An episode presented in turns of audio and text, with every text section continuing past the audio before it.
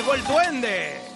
Aquí seguimos, querido Charlie, con toda la información en redes sociales, el hashtag, así las cosas con Loret. Antes de arrancar mi sección, hermano, déjame tiro al abrazo, por favor. Dame un abrazo, hermano. Feliz año, mi Charlie. Feliz año. Primero de marzo y estamos iniciando el año. No, no, no supiste la de Liz Vilchis. No supiste la de Liz Vilchis.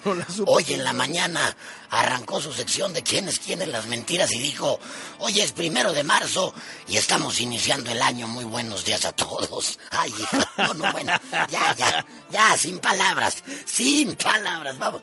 Hermano, a ver, apenas la semana pasada, el lunes de la semana pasada, un grupo de personas protestó porque Sandra Cuevas, la alcaldesa de Cuauhtémoc, pues les prohibió realizar bailes en el icónico kiosco morisco de Santa María la Ribera, donde durante décadas han hecho bailes la gente de la tercera edad sobre todo, con sonideros, con buen ambiente, con buena música, etcétera. Pero la alcaldesa dijo, no, no, no, no, no, no, no. Están alterando el orden público, es una violación a los derechos humanos por el ruido, etcétera, etcétera. Y que los corre a todos. Bueno, esto la semana pasada. Ayer, a través de la cuenta de Twitter de la alcaldía Cuauhtémoc, la administración de Sandra Cuevas invitó a la población a un baile con grupos sonideros. O sea, no, ya no, de veras, no, no puede ser posible.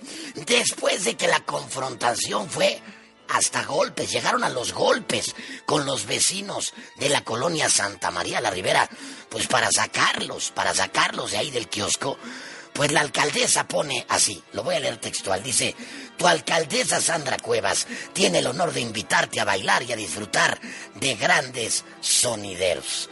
Y pone ahí las bandas que van a estar, los sonideros que van a estar. Obvio causó polémica entre los ciudadanos al considerarlo totalmente contradictorio ya que pues la señora apenas los corrió la semana pasada, le dicen hipócrita, le dicen represora al convocar a un evento oficial de la alcaldía, mientras apenas desmanteló todos los eventos organizados por la misma población ahí de la Cuauhtémoc y les quitaron sus bailables. Sin palabras, yo creo que le dijeron, oiga, ya se nos vino todos, ya se nos vinieron todos encima, tenemos que hacer algo, pues organízate un, un baile con sonideros. Las contradicciones, mi Charlie, las contradicciones o la presión, o la presión. Oye, hermano, perdón, pero quiero comentar lo que, lo que sacaste en tu programa de ayer de Loret en ah, Latinos.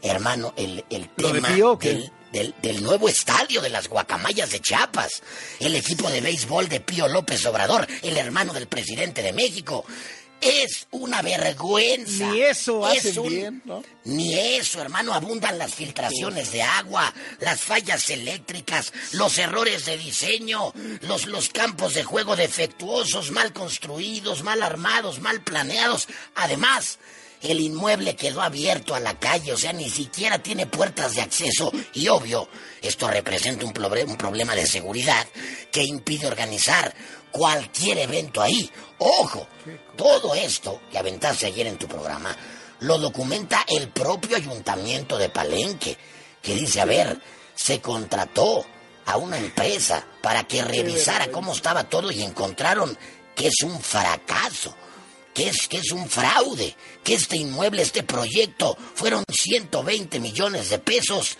tirados a la basura, lo que le dio el presidente a su hermano, porque el estadio está, ahí están las imágenes, las presentaste ayer.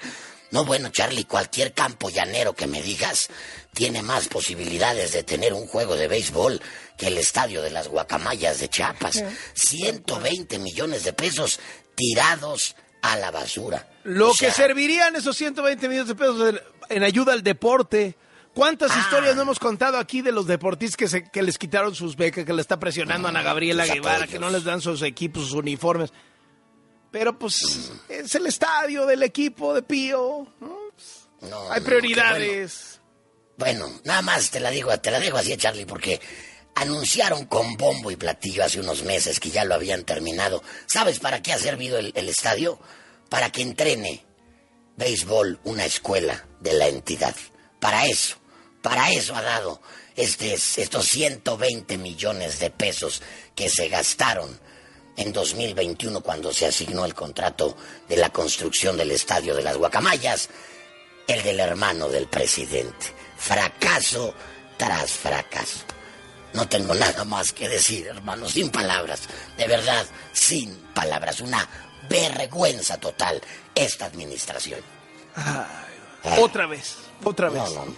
Una más, una más. De regreso a las cloacas. Regresaré.